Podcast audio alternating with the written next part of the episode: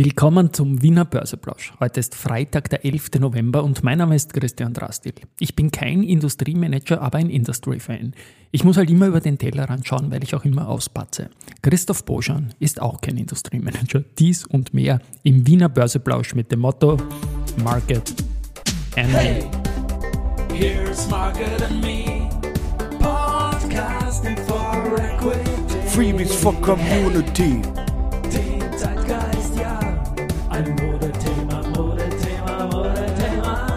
Ja, die Börse als Modethema und die Novemberfolgen des Wiener Börseplausch sind präsentiert von Wiener Berger und Rackwest.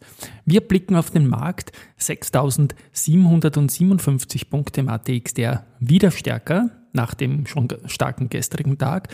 Und wir haben ein Plus von 0,75 Prozent jetzt um 12.46 Uhr mit den Gewinnern zum Doppel äh, plus 3,2 Prozent. Da komme ich noch dazu. OMV plus 2,8 Prozent, Wiener Berger plus 2,6 Prozent komme ich auch noch dazu. Agrana auf der Verliererseite mit minus 3,5, Verbund mit minus 2,2 und Andritz mit minus 1,9 Prozent. Gut, ich habe erwähnt, ich bin kein Industriemanager, aber ein Industry-Fan. Das muss ich erstmal kurz aufklären. Es ist so, dass das Industriemagazin ein Ranking gemacht hat der Top-Manager Österreichs äh, auf LinkedIn nach Follower-Anzahl.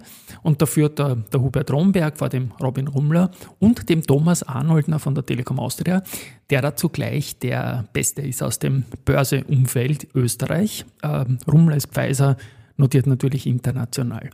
Ähm, Telekom Austria dazu auch noch, die haben heute vor 14 Jahren den drittbesten Tag in der Börsegeschichte gehabt, in der eigenen, mit plus 10,82 Prozent. Das war vor dem Thomas Arnoldner, aber eine Erwähnung wert.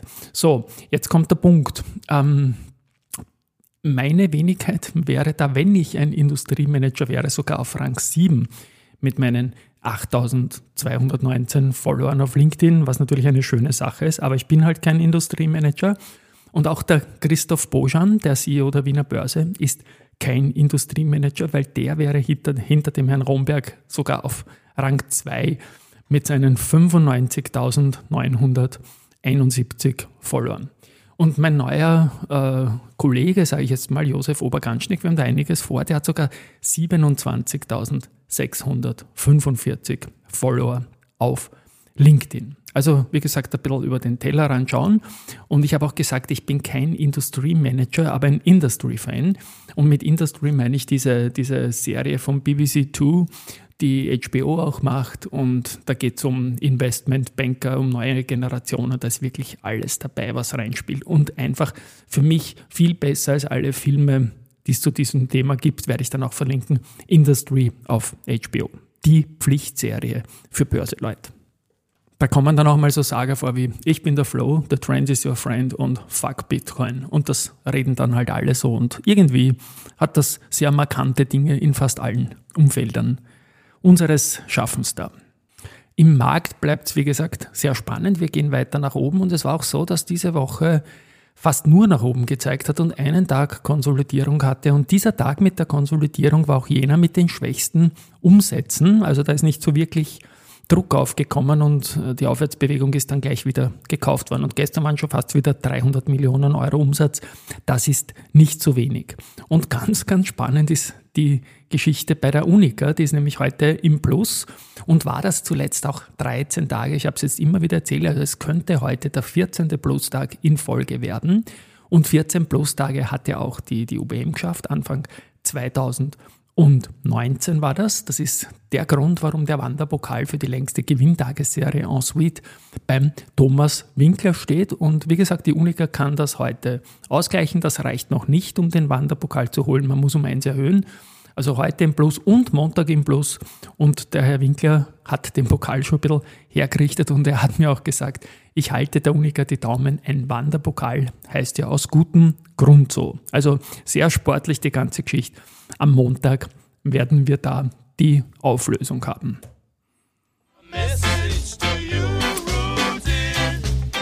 Ein Hörermail habe ich bekommen und zwar gibt es ja da diese Angebote S-Immo und Immofinanz und ein, ein Hörer hat gefragt, warum er S-Immo Anrechte äh, im Depot eingebucht hat und Immofinanz nicht. Er hat ja beide verkauft. Jetzt habe ich da ein bisschen nachrecherchiert und bin nicht ganz schlau geworden daraus. Also es gibt ja diese Sachen, dass man Anrechte bekommt, wenn es Besserungen äh, geben sollte. Ich glaube nicht, dass es gibt. Also die haben sich auch eindeutig gezeigt und diese, diese Angebote da in den 23er Regionen circa sind auch weit, weit weg von den jetzigen Kursen.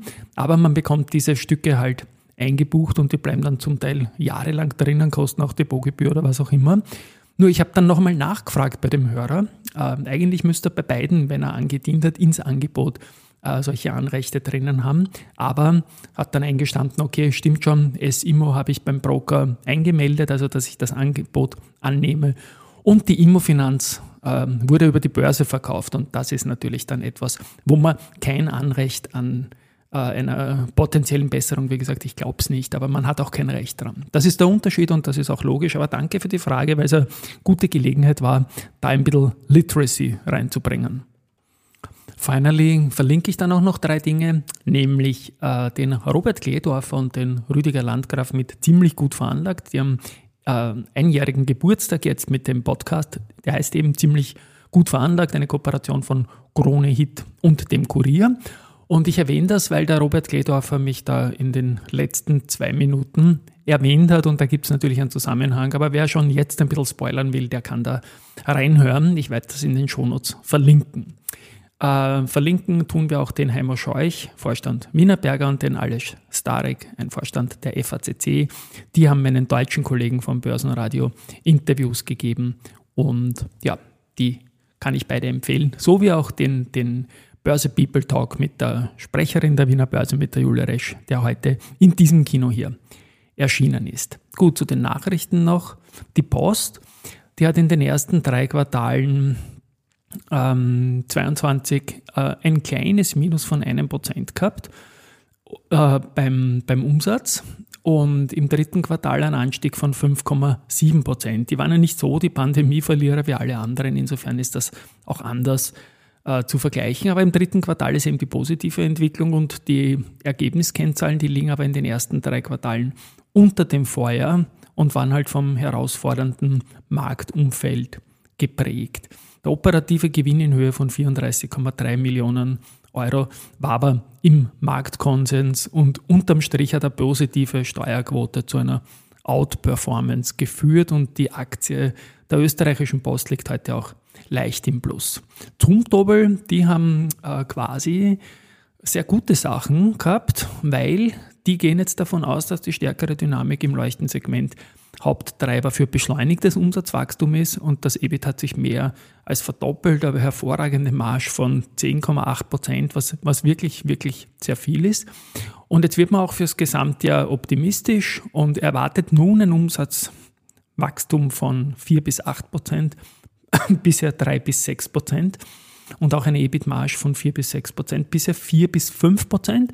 Und das führt dazu, dass diese Guidance-Anhebung die Zumtobel-Aktie heute Vormittag um 3,18 Prozent ins Plus gebracht hat.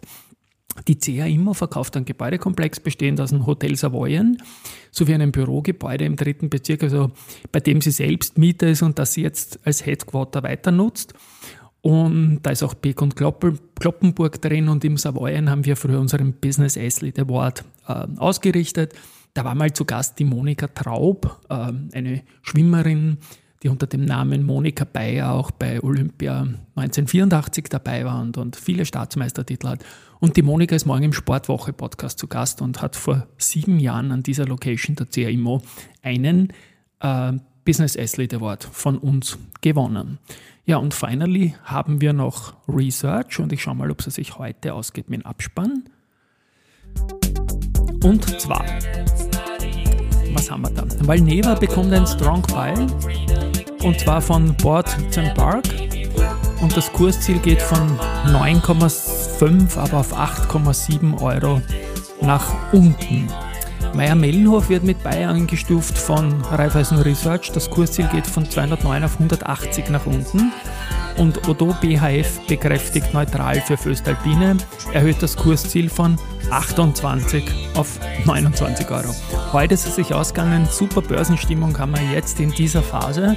Nehmen wir es mit ins Wochenende, gesund bleiben, viel Spaß und bis Montag. Tschüss und Baba.